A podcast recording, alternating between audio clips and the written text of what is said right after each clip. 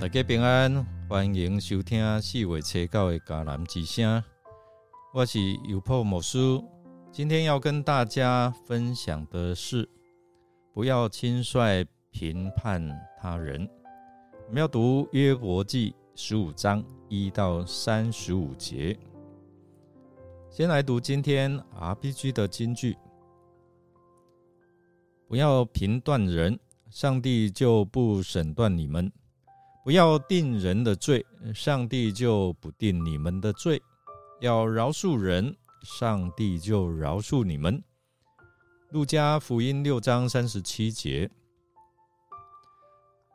近年来，国内掀起了一波由知名脱口秀的系列节目所带出的相关的话题，在娱乐舒压之余，言上。这个新颖的流行用语“言”就是发言的“言”，那上面的“上”也引发了热烈的讨论。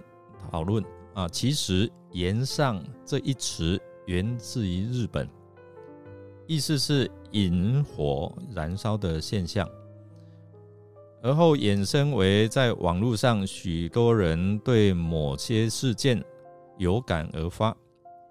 而引发了集体负面的吐槽、批判，造成场面越来越混乱，如同火势急速蔓延般不可控制的现象。简单来说，哈，言上这个词的本质就是网络霸凌了。在自媒体当道的时代，人人都能够在网络上高谈阔论。我们需要用智慧去明辨这些资讯的真伪性，真的还是假的。即便消息是来自身旁熟识的人，也要做好查证的功啊，这个功课，避免哦，我们落入这个人云亦云，能按那供哈，我们这样讲，我们就相信，被别人牵着鼻子走在陷阱的当中。人类的天性喜欢。评判及批评他人，尤其哦，当他人面对苦难或是疑难的时候，就更会如此。然而，这些的行为却常常带来的伤害和不公平。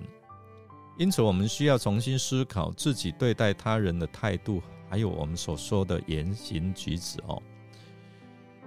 约伯记十五章主要也是。以利法对约伯的回应，他严厉来指责批评约伯的言论，认为约伯的话无知狂妄。以利法他认为约伯所受的苦难是上帝在对他的惩罚，跟其他的朋友都一样的观念，因为约伯肯定犯了罪了，所以应当要悔改了。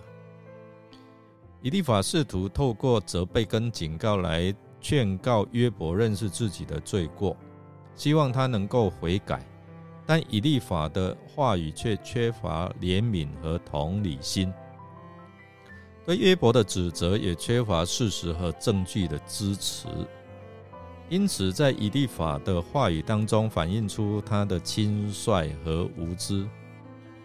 在现代的社会当中，轻率评判他人的行为也是普遍的存在。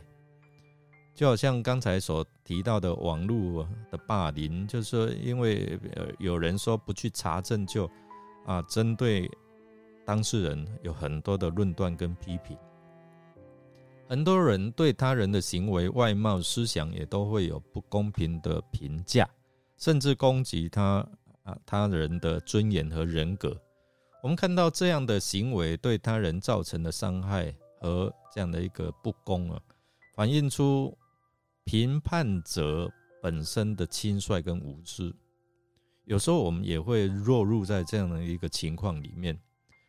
但是我们可以通过几个方法来避免轻率评判他人。首先呢，我们应该要保持开放的态度跟心态，尊重他人的想法和信仰。其次呢，我们需要学会关注他人的情况跟需求，为什么他会讲这些话出来，并且也关心哦，为什么你会讲这样？是不是有什么样的事情，我可以了解一下。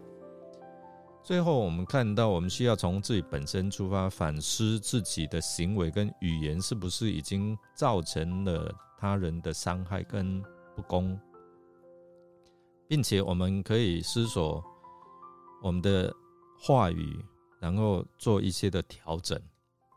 因为我们所说的话语，如果合宜，好像既是良药；如果说的不合宜，好像利刃一样去伤害人。所以，轻率的评判他人是一种负面的行为，会导致对人际关系造成不好的影响。在现代社会当中，我们应该学习尊重他人、理解，还有欣赏不同的文化和信仰。在建立互相的尊重的关系当中，我们需要去努力哦。我，所以我们需要从本身来做起，了解我们的偏见和不足，并。予以尊重跟关怀，这样的态度来对待他人。我们相信，透过这样的努力，我们可以创造一个更公平、和谐、和睦的社会。弟兄姐妹，亲爱的朋友，让我们一起来努力，做一个可以做的更好，而且我们所说的能够带来祝福，也能够提醒有一个很好的一个帮助。所以，我们恳求上帝来帮助我们，透过我们的话语，使人因你得福。我们来默想，我们是否能够呃，是否常轻率来论断批评他人？我是否需要更多的理解和尊重他人的观点跟背景呢？让我们一起来祷告。亲爱的天父，感谢您给我们生命的指引，让我们能够了解，在与他人的互动交往当中，谨记我们啊的口能够不轻率论断他人。在我们的日常生活当中，我们经常会对别人言行举止做出了一些自我的判断。而这一些的判断常常是片面的，可能基于我们自己的经验和观点，有可能就会造成误解跟伤害。透过约伯的三位朋友，他们跟约伯的互动当中，不断的提醒我们，让我们更理解他人的感受，也帮助我们能够。感受到您的爱跟恩典，让我们能够谦卑来看待他人，以他人的需求跟立场为中心，避免做出轻率的判断。求你帮助我们学会表现出尊重跟理解，并且能够以同理心来聆听他人的故事还有情况，才能够建立彼此尊重亲密的关系。主啊，我们求你赐给我们智慧跟引导，让我们能够在日常生活当中避免真的是祸从口出，并且帮助我们专注在自己的行为跟言语上面，是不是说出来是神你所喜悦的？恳求你真的是洁净我们的口，说造就人的话。我们这样祷告是奉靠主耶稣基督的圣名求，阿门。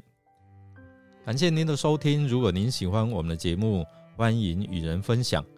我是尤伯牧师，祝福您平安喜乐。